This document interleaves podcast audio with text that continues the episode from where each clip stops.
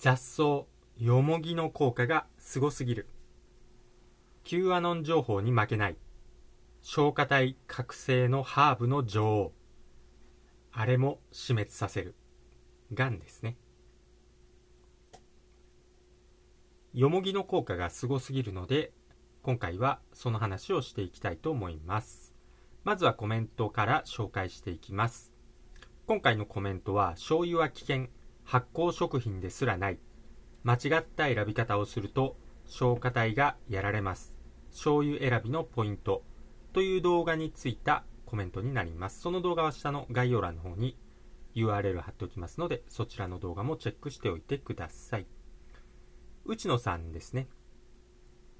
先日は雑草の件でお返事をありがとうございました。本たった今届きました。醤油の原材料ですが大豆小麦食塩アルコールとありました。やばですかね。明日は家族で雑草の本片手にお散歩採集に行ってきますね。というコメントです。ありがとうございます。まず醤油の件ですけれども、まあ、その醤油であれば、まあ、ギリ合格ラインというか、まあ、スレスレ。最悪選ぶならそれくらいの醤油ですね。値段も安いと思いますんで、本当に選ぶなら、まあ、大豆、小麦、食塩、アルコールまでですね。とにかくアミノ酸液が一番上に来てる、原材料の一番最初に来ている醤油だけは絶対に買ってはいけませんし、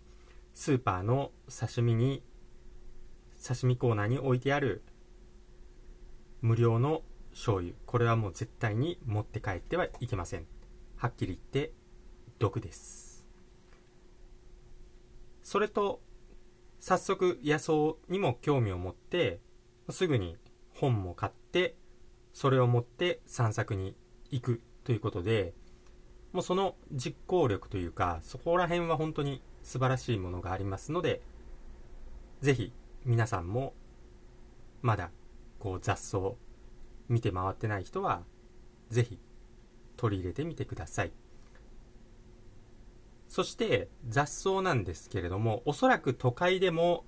見つけられる雑草の一つがよもぎかと思います、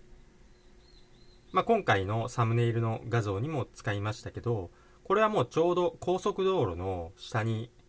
草がたくさん生えてるところがあると思うんですけれども結構高速道路の下って。その高速道路の下の草のボーボーになっているところにめちゃくちゃよもぎが生えていましたのでまあ私自身はそのよもぎを収穫しています、まあ、ただ本当になんか除草剤とか使っているかどうかだけは注意した方がいいと思います。ちなみに本当によもぎはもうそこら中に生えているのでよく目を凝らせば探せると思うんでなるべくちょっと目を凝らして探してみてください。もう本当に至る所に生えてますね。結構もうアスファルトの間とかからもよもぎ生えてたりしますんで、まあ、ちょっと子供の頃に戻った気持ちで、ちょっと草とかそういうところを見て回るといいかなと思います。本当に私自身はもうよもぎには全く困りませんね。皆さんも探してみてください。そして結構よもぎと似たような毒草みたいな毒の草があるみたいなんですけれどもよもぎはペロッと歯をめくると裏がちょっと白っぽいしあともう香りですね匂いを嗅げばもうよもぎなんでよもぎの匂いがするんですぐわかると思いますんで間違えることはないかと思いますさてよもぎといえばですねライフサイエンスというところに掲載された研究論文があるんですけれどもその論文によるとよもぎのアルテニシミンっていう成分ががん細胞を死滅させるということをですねこれを発表しています。抗がん剤の3万4000倍も正確にがん細胞だけを死滅させることができるとヘンリー・ライ博士は発表しました。ただこの発表はですねまだ人間の臨床試験まではあの言ってないということなので、まあ、必ず人間の、まあ、がんになった人のこう効果ががん細胞を死滅させる効果がもう確証になったっていう情報ではないんですけれども基本よもぎってもただみたいなもんじゃないですか。そこら辺にたくさん生えているんで。ですのでこのよもぎもしちょっとがんの人はもう取り入れない手はないっていうことですよね。だから今のところもしそういうがまあ言っていいのかわかんないんですけど過去この話題を取り上げた動画は何個か削除されてしまってますのでなぜその削除されてしまったかの理由もわからないくらいの内容なんですけれども、まあ、削除されてしまってますんでまああまりこのもう言ってしまってるんで何とも言えないんですが基本的にはま治らないと言われていますよね。そして抗がん治療で腐るほどお金だけをむしり取られますね。もう最後の最後の最後の最後の最後までお金をむしり取って結局治らないと、まあ、そんな現代医療よりももうそこら辺に生えているハーブの女王ですねよもぎ無料なんでそして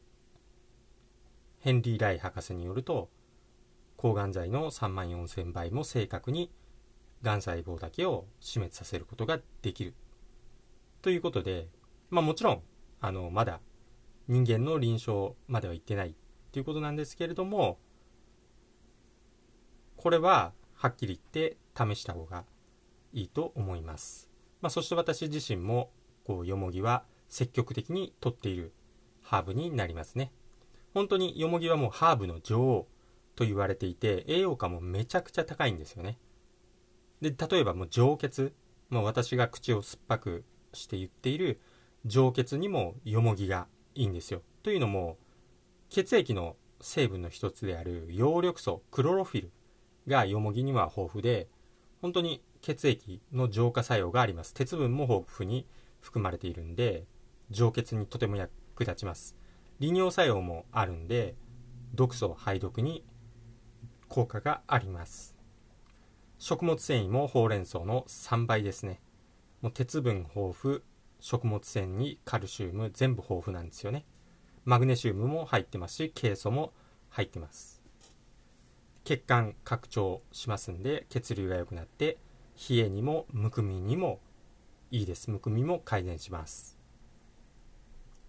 ですのでまあカルシウムとか鉄分だったらスーパーの農薬まみれのほうれん草。ほうれん草って結構農薬の量多いっていうことなんでそういう農薬まみれのほうれん草を買うんだったら本当に雑草のよもぎを見つけてそれを食べれば無料で素晴らしい栄養を取ることができるっていうことですね。ちなみに私自身は普通に味噌汁にもよもぎを入れていますし豆乳ヨーグルトにもよもぎを入れて豆乳ヨーグルトを作っています。そしてさらによもぎの活用法としては風呂にも乾燥よもぎを入れると血行も良くなるし神経も自律神経も整います。ということでもう本当にいいことしかないんですよね。まあ確かによもぎが効くかかなんかでよもぎが合わない人もいるらしいんでそこら辺はアレルギーの人はちょっと注意が必要なんですけれどもまあそれが特になければよもぎはもう本当になるべく取った方がいいですね。今がちょうど旬ですね。よもぎのもう旬の旬なんでもう探すなら今です。そして乾燥させてこう長くちょっとずつ毎日取るといいと思います。本当にもし入浴剤とかよくわからない化学製品ですね。そんなん使ってる。だったらお金ももったいないしもう本当によもぎ湯の方がよっぽどいいです。もうなんでこういうよもぎ湯とかのちゃんとしたすごいいいお風呂の習慣があるにもかかわらずテレビで入浴剤のような化学物質の塊これを買わせるように仕向けられていますよね。温泉の素とか言ってただの化学物質です。そしてここが一番重要なんですけれどもよもぎにはケイ素も豊富に含まれていますので一番重要な消化剤ですね。これの覚醒にもつながりますんでよもぎは積極的に取っていきましょう。ですのでよもぎは Q アノンの情報ですね。消化体を脱会させるハーブに入ってないんですけれども全然その Q アノン情報の外国産ハーブに負けないくらい消化体覚醒につながりますので昔の大和魂ですね。これを取り戻すにはやっぱ雑草栄養価のめちゃくちゃ高い雑草を食べて蘇らせましょう。本当にもう無農薬でもうむちゃくちゃもうアスファルトの隙間からも生えてくる雑草ですね。栄養価満点。もうどんだけこう踏まれても踏まれても除草剤巻かれてももうどんな困難を与えられても生えてくる生命力の強い雑草。これがやっぱり一番の栄養源になるかなと思います。はっきり言ってもう将来的にはもう絶望しかないんですけれども 3D プリンターの食事の話したじゃないですか。ではその 3D プリンターの食事の原材料は何になるかって言ったら生ゴミなんですよ。生ゴミを再利用するっていう理由で下級国民の私たちには生ゴミを食べさせようとしてるんですよね。上級国民が食べ散らかした生ゴミですね。生ゴミを 3D プリンターで食事にしてそれを食わせると奴隷には生ゴミを食べさせようとしているのが、まあ、将来的な SDGs ムーンショット計画グローバル。もう本当にそれですので今のうちにちょっと雑草で大和魂もう一度取り戻して行動していきましょうということで今回の話は終わります最後まで聞いていただいてありがとうございました今回の話が参考になったよという人はぜひ高評価、グッドボタンをポチッと押しておいてください。よろしくお願いいたします。では私がトレーニング中につぶやいている言葉を紹介して終わります。幸せに満たされ、幸せが溢れてくる、幸せにしていただいて本当にありがとうございます。